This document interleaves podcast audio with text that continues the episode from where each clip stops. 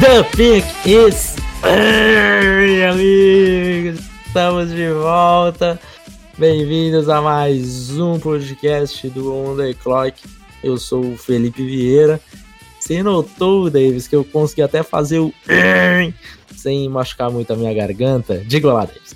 Olá, meu amigo Felipe. É bom ver você recuperado aí da, dessa sua crise de tosse, que hoje fiquei sabendo que é uma pneumonia. Então, todos aí, amigos, é, muito cuidado com a hidratação e tal. No mínimo, o Felipe bebeu muita cerveja, não se hidratou direito, ficou com imunidade baixa e aí houve esse problema. Mas já está bem, né, Felipe? Já está bem. Para o começo do que que você está bem, Felipe? Começo do College Davis. Temos essa, esse fim de semana, finalmente chegou a Week Zero. Né? São dois jogos que nós teremos nesse sábado. Então, vamos passar por esse, essas partidas, falar um pouco sobre os times e alguns prospectos, né, que mesmo sendo só dois jogos, temos prospectos bastante interessantes é, nessas duas partidas, principalmente entre Flórida e Miami. Mas antes, Davis, vamos para. Certo. São os... dois jogos e assim, é como se servisse como uma introdução à temporada. Todo ano tem uma semana antes aí que tem dois ou três jogos. E a semana embala já na outra, só para já adiantar, isso a gente vai falar melhor na terça-feira no podcast Pro. Semana que vem já embala com jogos na quinta-feira com bastante gente importante, né? Clemson e Texas A&M estreiam na quinta-feira que vem, por exemplo, antes do sábado. Então é realmente um ponto zero aí do college football, começando com tudo. E uma coisa importante, né? Semana que vem pelo amor de Deus, vocês não vão deixar de assistir college para assistir quarta semana de pré-temporada da NFL. É isso que eu ia falar, cara. Pelo amor de Deus, gente. É horrível. Porque a, a, terceira semana a gente ainda entende, porque é, veremos alguns times jogando com os titulares por mais tempo, é a semana mais importante. Assista o primeiro a, tempo, né, Felipe? É, o primeiro tempo é, é mais interessante, apesar que esse, esse ano a gente tem visto alguns treinadores falando que não, não irão jogar com os titulares nessa semana, que não é porque foi sempre foi feito assim que deve ser feito pro resto da vida. Caso do Freddy Kitchens, do Vic Fangio também falou que não jogam os titulares, né?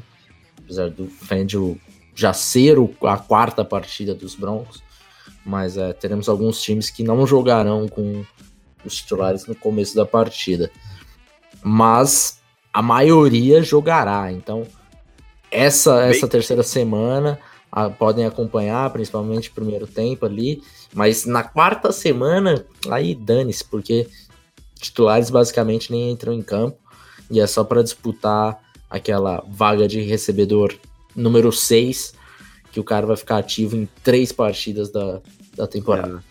Ô Felipe, o Baker joga nessa quinta, nessa semana 3 ou não? não joga. Fred Kitchens. Não joga? Não joga. Que pena. Queria ver Baker May. Enfim. Desculpa estragar sua, seu, seu não, não acompanhamento da sua cerveja. Sem problema. Vou ver algum outro jogador que eu gosto de ver jogar. Mac Wilson deve jogar. Vou ver os Browns para ver Mac Wilson. Mac Wilson que ganhou o título de MVP do training camp. Ganhou o quê? Pelo, o título de MVP do training camp dos Browns. É, Inclusive lá na mídia, na imprensa de Cleveland, eles têm até um nome para isso, nome do prêmio e tal. E o Mac Wilson ganhou esse prêmio. Então, Mac Wilson parece que vai ser um caso que a gente vai falar, ah lá, vocês não acreditaram na gente, e tá, tá, tá. É, amigo, e, é, cara, quem olha o tape dele via que tinha alguma coisa diferente, entendeu? Não, não era normal ele cair lá tão, tão para baixo. É, então, cara, é, tinha alguma coisa que a gente não sabia. Se caísse para a segunda rodada, alguma coisa assim, eu até entenderia. Mas cair lá para quinta, sei lá, tem alguma coisa que a gente ainda não sabe, nunca se confirmou. É, exato. Espero que algum dia isso surja, porque não faz o menor sentido e cada vez faz menos sentido Mike Wilson ter caído até a quinta, quinta rodada. Uh, vamos para os comentários deles, antes da gente começar a falar sobre esses dois jogos que teremos no sábado. Bom, o Jader Tavares, nosso amigo, manda lá. Olá, amigos. Quem será o QB alto com braço forte especulado para ser draftado pelo Broncos no próximo ano? O Herbert se encaixa no perfil? Eu acho que não, porque o Herbert é bom, o John Elway não gosta de QBs bons. Então, acho que ele não se encaixa muito por aí. É, se ele jogasse tipo Paxton Lynch, alguém assim, talvez aí o, o, o John Elway já tivesse apaixonado. Não vejo assim ainda um nome que eu possa dizer, ó, oh, esse cara. Eu, eu, vou te falar que, que o Justin Herbert para mim se encaixa no perfil. Não, eu tô zoando, claro que se encaixa, mas é, assim, não vejo sim, que Denver sim. deva ir atrás. Que eu acho que o John Elway realmente acha que o Drew Locke é o futuro da franquia e tal, então acho que não deve rolar paixão nesse próximo ano. É, então, o, o problema é que quando chegou o QB certo, que se encaixa no perfil do John Elway, no perfil e, e, e, se encaixa no perfil de qualquer um que, que realmente que, que assiste e tal, porque o, o Herbert é um baita QB, né? E, e, se encaixa dentro de tudo aquilo que o Elway valoriza, ele tem. É, é um cara que seria draftado alto em qualquer, em qualquer ano, assim, né? Não é um cara que tá preso a, a, é a modernidade, a um ano específico ou que as pessoas precisavam ter visto antes para confiar nesse tipo de jogador, como foi o caso do Kyler Murray, como foi o caso, sei lá, do Lamar, do Baker, né? E o Herbert, se ele fosse para o draft de 1984, ele provavelmente teria sido uma escolha alta. Então, a torcida dos Broncos deve estar tá chorando agora, porque quando chega esse cara, provavelmente os Broncos não escolherão, porque acabaram de gastar uma escolha alta no, no Drew Lock. Então, acontece. O timing acontece. não foi legal. É. John Elway, John Elway. E depois nós temos o Thiago Arsandi pedindo: Fala, Mitz. Tony Pollard jogando bem demais nessa pré-season. Travis Frederick voltando. Minha pergunta é: pagaram os 12 a 14 milhões no Zeke ou tentar fazer uma troca? Parabéns pelo trabalho. 12 a 14 milhões é mais ou menos o contrato do Livion Bell, né? Pouco, pouco menos aí no. Quanto que o Bell tá é... recebendo por ano? Ah, não, esses são os dois últimos contra... dois últimos anos do, do Bell. 2019 do Bell é 9 milhões de cap hit. Cara, sei, acho que 12 milhões no Zik não é tão ruim também, né? O problema é que o time tem muita gente para renovar. Aí eu não sei como é que vai ficar a questão da folha salarial. Uhum. Eu sei que o Zeke seria para mim a menor das prioridades aí. É, o cap hit do, do Bell é 15 milhões em 2020, 13 milhões e meio em 2021 e 15 em 2022. Um dead cap duas... baixo em 2021 e 2022, né? Exatamente. Dead cap de 4 milhões em 2021. Entre 12 e 14, 12 e 14 eu acho que, que. Que vale, né? Que vale. Porém, eu tenho a, a situação que acabou de sair, que o, o Zeke já foi oferecido um contrato mais alto que o Bell e ele recusou. Então a gente não está falando nesse, nesse valor, assim, né? A média do salário do, do Bell é, são de 13 milhões. Então tem que ver quanto que é o garantido, que é o mais relevante da, da situação, principalmente para running back. Mas eu tenho medo de você pagar para running back Ale... Além de tudo que a gente já, já falou, né? A gente, que todo mundo já sabe, tal, de running back não valer e tal. O problema de você pagar o running back, como foi o caso com, com o Gurley, é que você se sente obrigado a, a utilizar running é. back com bastante frequência.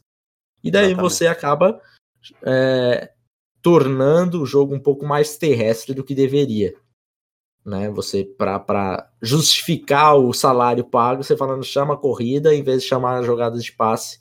A gente sabe que hoje para vencer você precisa passar a bola. Então, e esse contrato, desculpa, desculpa, pode terminar. É, então esse fato do, do, do Tony Pollard tá jogando muito bem na pré-temporada me deixa muito tranquilo em não oferecer muito mais do que já foi oferecido pro, pro Zeke.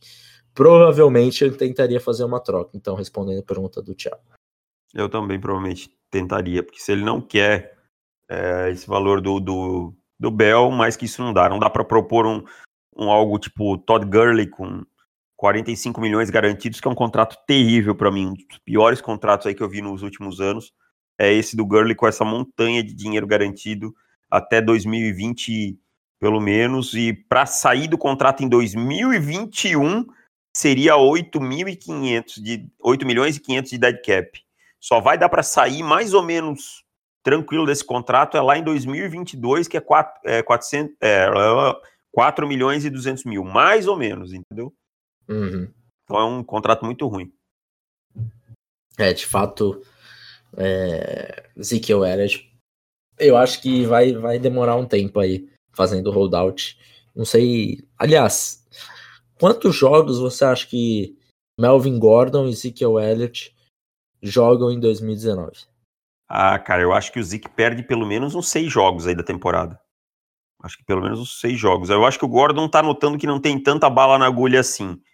É, se o agente dele for esperto e entender que a NFL não está pagando, que o Dallas Cowboys não está pagando por Ezekiel Elliott, que para mim é muito melhor que o Melvin Gordon, apesar de eu achar o Melvin Gordon um bom jogador, eu acho que ele vai entender que ele não tem bala para tanto.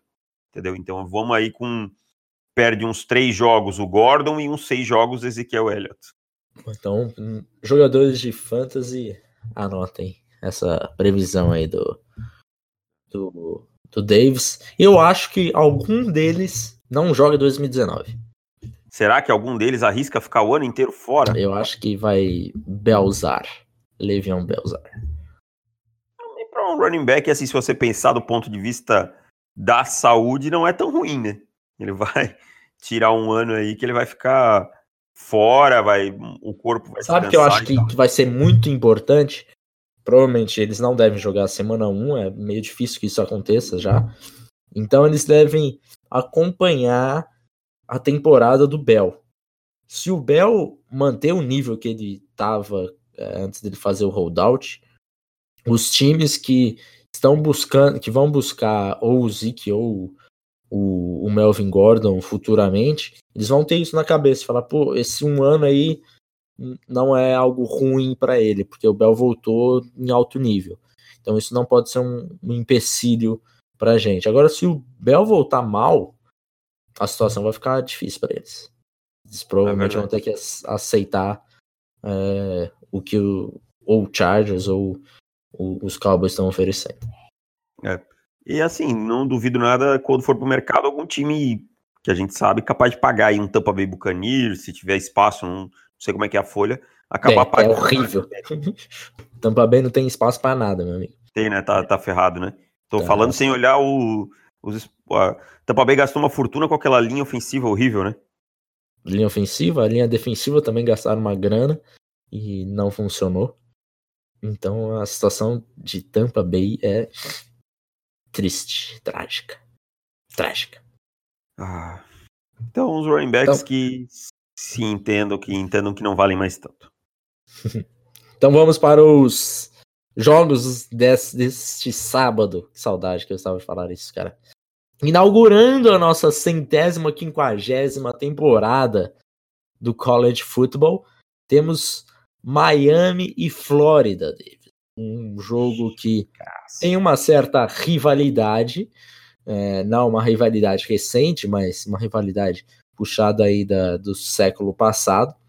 Né? Nesse século jogaram poucas vezes, mas ainda assim tem jogos icônicos entre as duas universidades. E a partir de agora devem jogar mais vezes, até porque já, já estão fechados aí que 2021 e 2022 eles devem se enfrentar novamente. Então é. a rivalidade deve voltar. A última é... vez que se é. enfrentaram foi em 2013, né? 2013, 2013 e antes disso 2004, se eu não me engano. 8. 8. 2008, é, 2008 e último 2004, exatamente. Então realmente faz, faz uma, uma cota que os dois não, não jogam contra. Flórida, que está ranqueada como oitavo no, no ranking, é, e Miami não está ranqueada.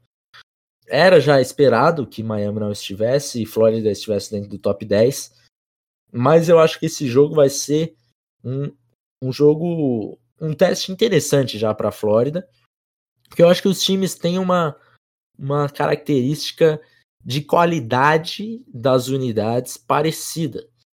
E, e eu explico porque a, a, linha, a linha defensiva de ambos os times é, é uma boa linha defensiva. A secundária de ambos os times, é lógico, de Flórida um, um pouco mais forte, também é uma, uma, boa, uma boa secundária.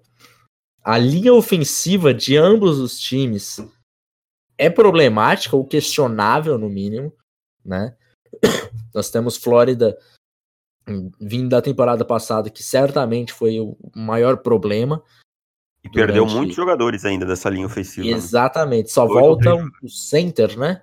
É, o, o não lembro o nome dele, Pequeno, alguma coisa assim. É, só volta o center. E, e eles tentaram buscar por, por grad transfers é, né, para dar uma melhorada rápida na linha ofensiva e não conseguiram. Então é imaginado que a linha ofensiva novamente seja um problema para essa temporada, apesar de terem chegado true freshmen e tal. Mas é difícil que true freshman já chegue jogando e resolva o problema.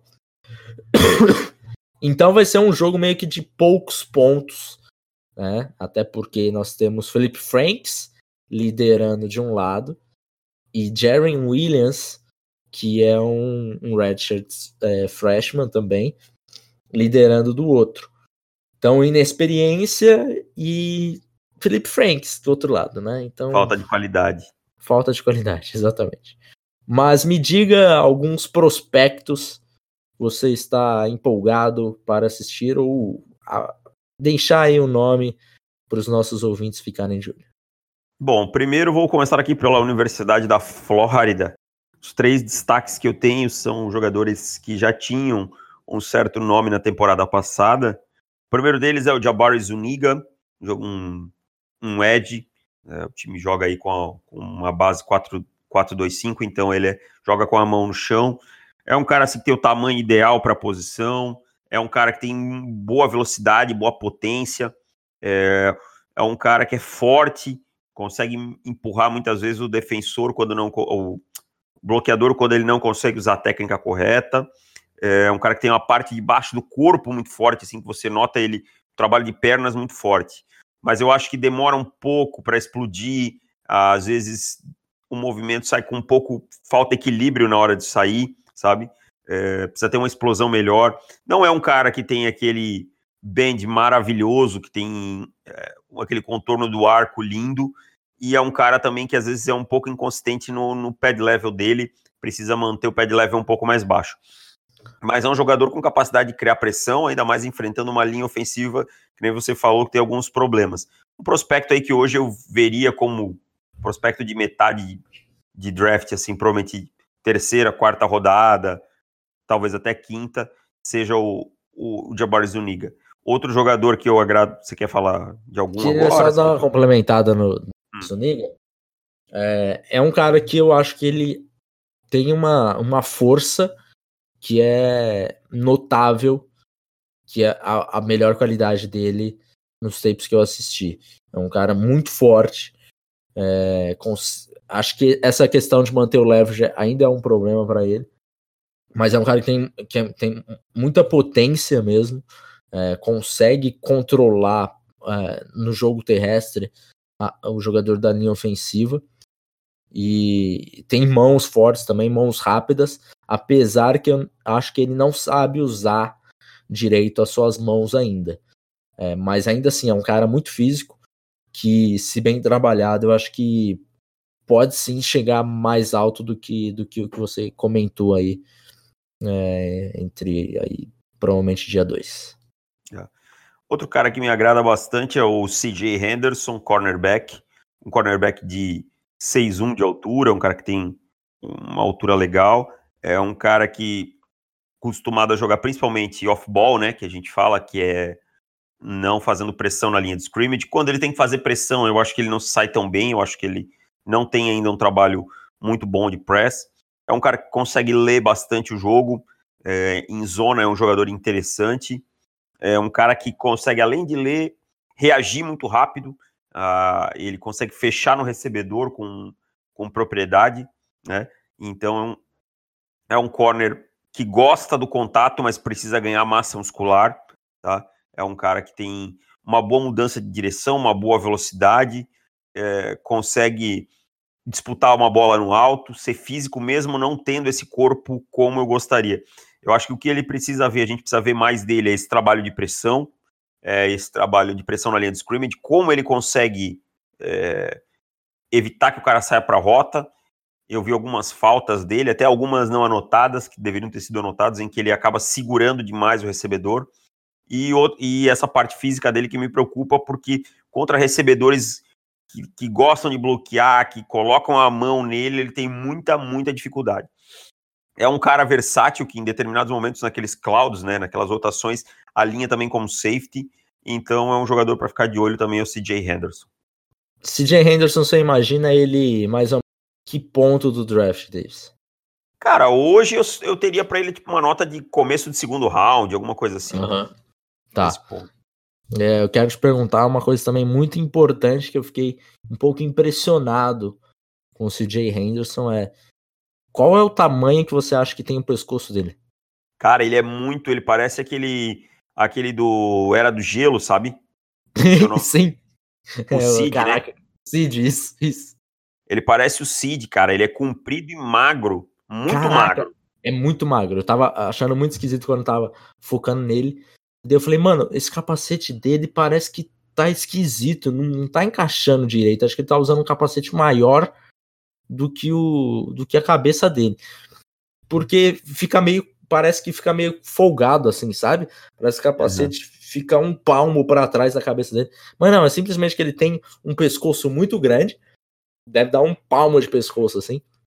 E daí ele coloca o capacete, fica uma coisa esquisita, e ele já é magro, então fica uma coisa mais esquisita ainda. É, é, Henderson, eu, eu tô imaginando ele saindo da, talvez até no dia 1, pelo que eu, que eu tenho visto dele. É um cara que tem um quadril que realmente me, é, me agrada. E tudo isso que você comentou dele, é um cara inteligente também. É, mas eu achei muito bizarro esse, esse pescoço dele, que é muito grande, cara. Ele é um cara que estão esperando que nas 40 jardas vá muito bem, né, no, no combine e tal, quando for pro combine, porque ele tem uma velocidade muito boa e os exercícios, parece que o que ele faz nos drills de cone lá em, na Flórida é uma coisa muito, muito boa, assim, os números, os parâmetros para um jogador que ainda está no college e tal. Então, não estranharia também se ele conseguisse galgar aí uma, uma posiçãozinha no primeiro round. Para fechar os prospectos de Flórida, é o LaMichael Pirine, é o, o running back. É, não é um jogador daquele que você vai encher os olhos, você vai ver e vai dizer, nossa, que jogador fabuloso mas ele é um jogador muito forte, um cara que consegue ganhar jardas após o contato, é um cara que melhorou a sua visão, apesar de eu achar que precisa ainda melhorar um pouquinho mais. É um cara que consegue fazer o corte rápido e reexplodir. É um cara que é aquele cara que, que é seguro, que todo, todo treinador gosta de ter. Que você sabe que vai entregar a bola na mão dele, vai ganhar algumas jardas, vai manter o seu time vivo, vai ganhar uma, uma, uma descida difícil, é um cara que em, em, linha de gol é interessante. Um cara que não mostrou muito como recebedor, mas também porque o sistema não exigiu. Apesar de ser um cara que tem uma velocidade boa, mas não é aquele cara batedor de home run que você vai ver explodir toda hora, tá? E é um cara que, assim, eu acho que ainda ele poderia cortar um pouquinho do peso dele, ganhar um pouquinho de massa magra para ficar mais veloz.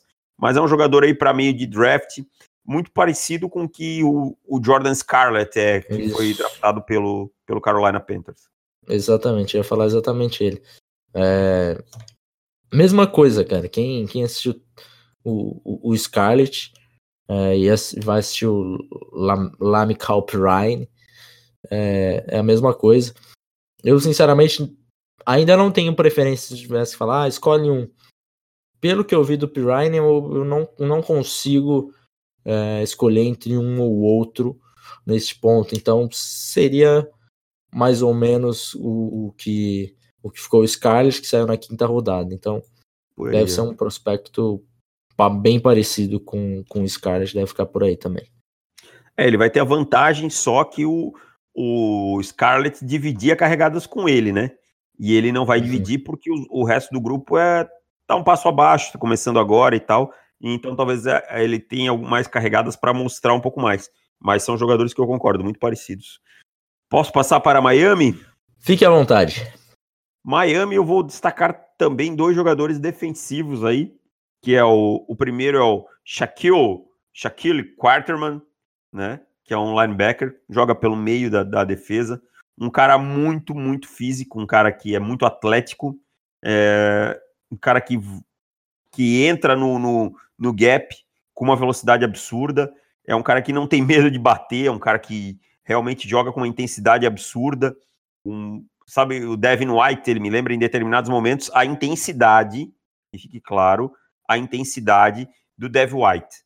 Devin White, assim, a, a, como ele avançava para o gap, como ele chegava para dar o tackle, quantas vezes a gente via ele no backfield. Então, isso o Quarterman tem. O que o meu problema com ele é que a NFL de hoje eu acho que já não comporta mais esse linebacker é, que só vai no, no jogo terrestre. Eu acho que ele precisa melhorar muito em, em relação à temporada passada contra o jogo de passe. Eu acho que ele fica muito exposto, ele ainda engole muito play action, tá? É, ele é um cara que, determinados momentos, contra as corridas por fora dos tackles, ele tem um pouco mais de dificuldade na saída dos bloqueios, tá? Então, essas são mais as limitações dele. Acho que o principal no caso dele aí é o jogo de passe, em que ele fica muito exposto, e eu não espantaria se Flórida usasse ele como um, um mismatch constante, tentando botar um running back ou mesmo um wide receiver no espaço dele para ganhar para ganhar jardas no, no, jogo de passe. É um jogador que hoje para mim é dia 3. Talvez alguém se apaixone no final do dia 2, mas para mim é dia 3, principalmente por essa questão do passe. Mas é um cara que se evoluir tem um potencial físico muito grande. Eu tenho um, um problema com ele que eu acho que ele é ele é muito apostador. Ele arrisca demais. Não, não. Eu nem, eu nem acho que eu nem acho que ele é um cara é, burro no, no, no, aspecto geral do jogo. Eu acho que é, no jogo terrestre ele até faz é, leituras inteligentes e, e, processa rapidamente. Então isso nem me incomodou. Achei até que foi um ponto até que positivo dele. Mas eu acho que ele arrisca muito. Tem momento que é, ele se acha mais inteligente do que ele é. Talvez isso aconteça. De é. falar, putz, eu, eu, já vi essa jogada, vou, vou ganhar no grito aqui, já vou atacar, e quando vê, não é não foi isso que, que, a, que, o, que o ataque estava dando. Então acaba arriscando demais e daí fica fora de posição e é um abraço. Mas eu acho que ele é um cara que é, é muito atlético, cobre bastante campo, tem boa velocidade, boa aceleração é, uso das mãos, eu acho que, num geral, pelo menos o shedding block é, é, uma, é uma boa qualidade dele. Acho que ele tem que melhorar, absorver os bloqueios vindo da, da, dos jogadores da OL, porque em certos momentos ele tá até com boa com boa base, mas eu não sei se ele já tenta fazer a jogada antes de absorver o bloqueio e daí o OL acaba engolindo ele. Então acho que ele tem esses dois fatores principais para mim. É, o primeiro de arriscar muito e o segundo do, do no jogo aéreo que você já comentou é, e alguns detalhes no jogo terrestre. Mas no geral foi um, um jogador que me agradou, acho que me agradou mais do que você, inclusive. É, eu não tenho uma grande paixão por ele. Eu, eu, eu, sempre tenho um pezinho muito atrás com esse linebacker que sofre contra o passe, então acho que talvez eu esteja já é, tendo uma visão um pouco exagerada do, de como ele é. Mas é um cara que eu falei, tem um potencial físico absurdo. É, Pode ser que nessa sim. temporada exploda, né? Evolua tecnicamente. E para fechar os prospectos desse jogo, Felipe, eu gosto do Jonathan Garvin, Garvin, Ed de uhum. Miami. Uh, um cara que não, não, tem, não tinha tanto hype até na temporada passada e começou a, a, crescer, e aí agora a gente já vê ele sendo mais falado, né? É um jogador que tem um corpo assim interessante, a forma dele, a composição do corpo, a altura, ele tem 6'4, mas ainda precisa ganhar peso. É um cara que sabe usar muito bem os braços, é um cara que tem os braços longos, consegue atacar, é, é um cara que mantém o corpo paralelo na linha de scrimmage, é um cara que consegue dobrar essa esquina com uma certa tranquilidade, apesar de não ter um bend fabuloso, mas é um bend bom, diríamos assim, tá? É um cara que tem um bom entendimento do jogo para mim, é, entende o que está acontecendo e reage com rapidez na linha de scrimmage. Várias vezes eu vi ele indo lá no backside, né, no, no lado oposto a ele, na verdade no play side, ele estando no backside, indo fazer as jogadas lá no outro lado. E é um cara que para mim melhorou muito o uso das mãos dele com o passar da temporada. Se você pega o primeiro tape dele da temporada em direção é, em relação aos últimos, ele já melhorou muito o uso das mãos. Para mim, é um jogador em formação, é um jogador em crescimento. Acho que é um, um prospecto para a gente ficar de olho nele. Que eu não gosto nele é que eu acho que o primeiro passo dele não é bom. Acho que o primeiro passo dele não é bom. Acho que ele às vezes demora um pouco a explodir no snap e a, o pad level dele me incomoda um pouco também em alguns momentos, principalmente em situações de corrida. Quando ele não consegue é, desencaixar logo, ele sofre um pouquinho. Cara, é um, um jogador que eu gosto do potencial do Garvin. É, eu tô até estranhando um pouco por não ter tanto hype em cima dele. É lógico, ele ainda tem bastante coisa a evoluir, principalmente arsenal de, de pass rush. Nem digo arsenal de pass rush, de uso das mãos mesmo. Porque hoje, basicamente, ele tem um movimento, que é o, que é o Club Rip Move, e é basicamente isso.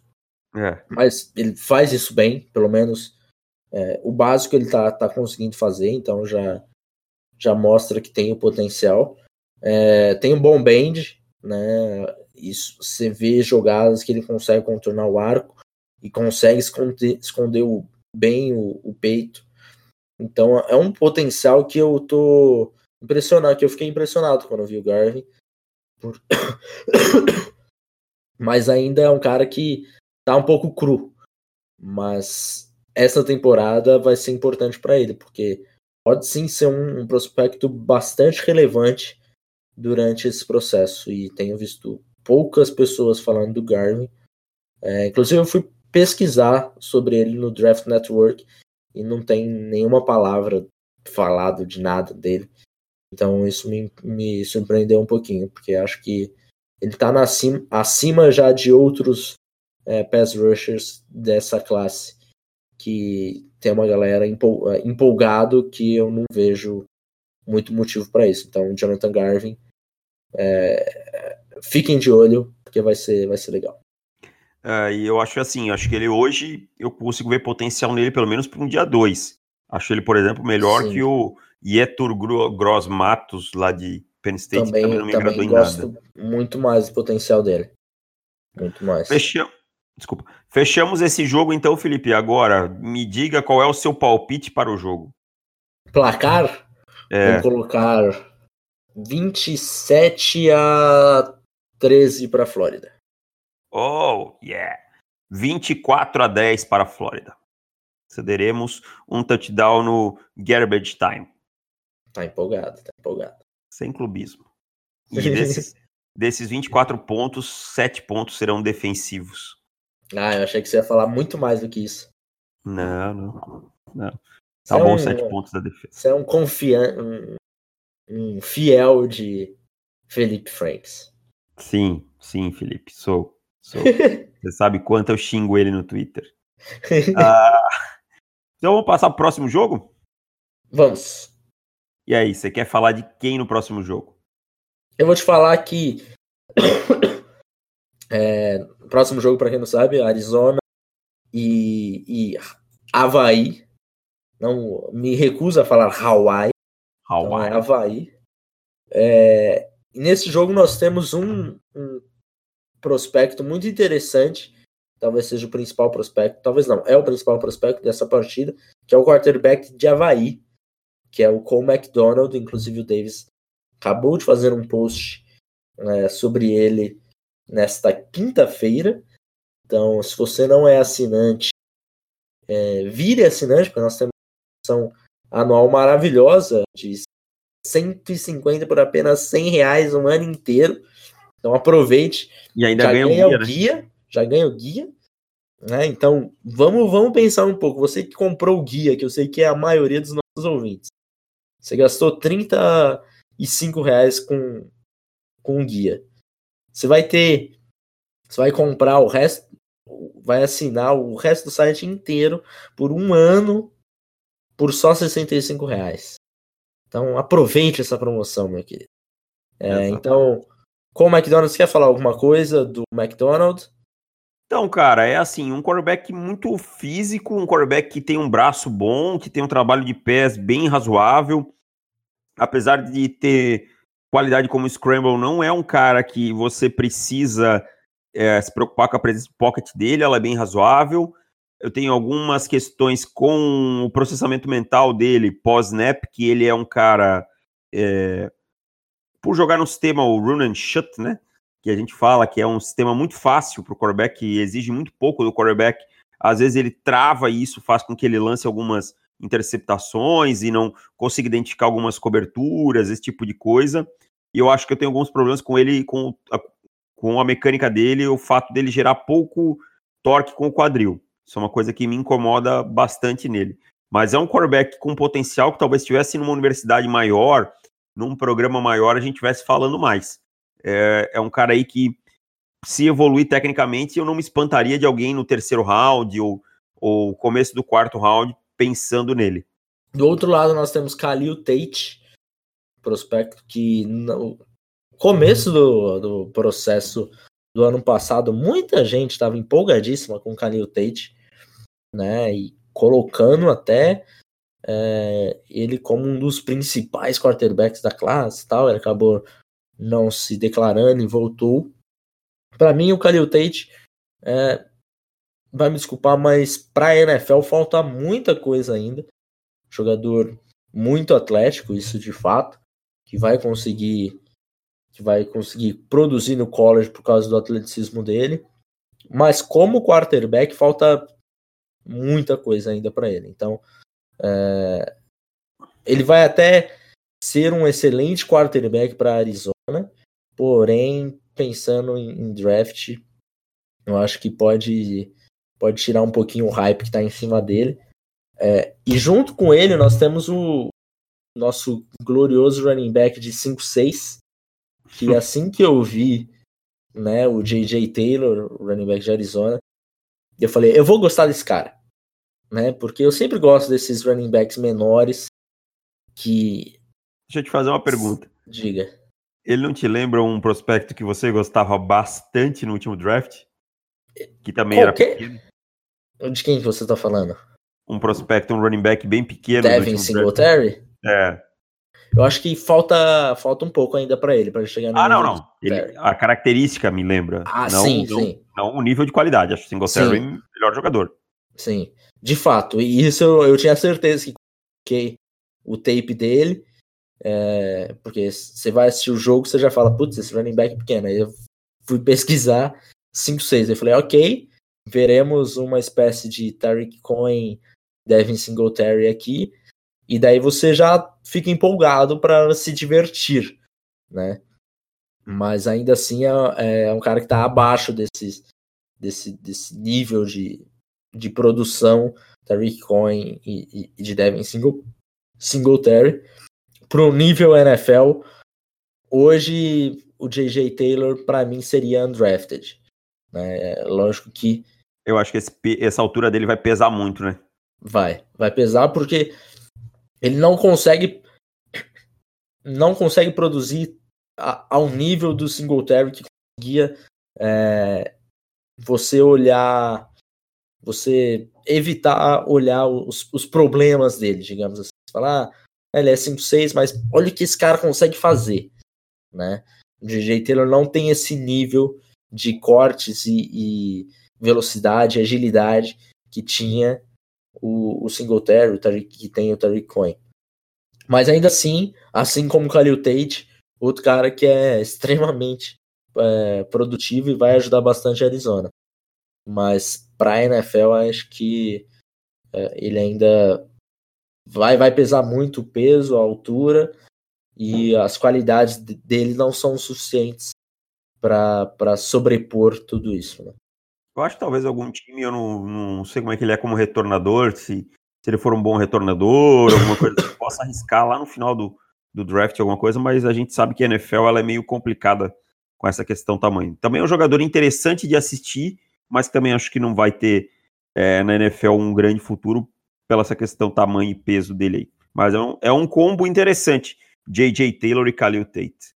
É, de fato. Fechamos por aqui os prospectos? Fechamos por aqui, meu querido. Vai dar palpite para esse jogo também?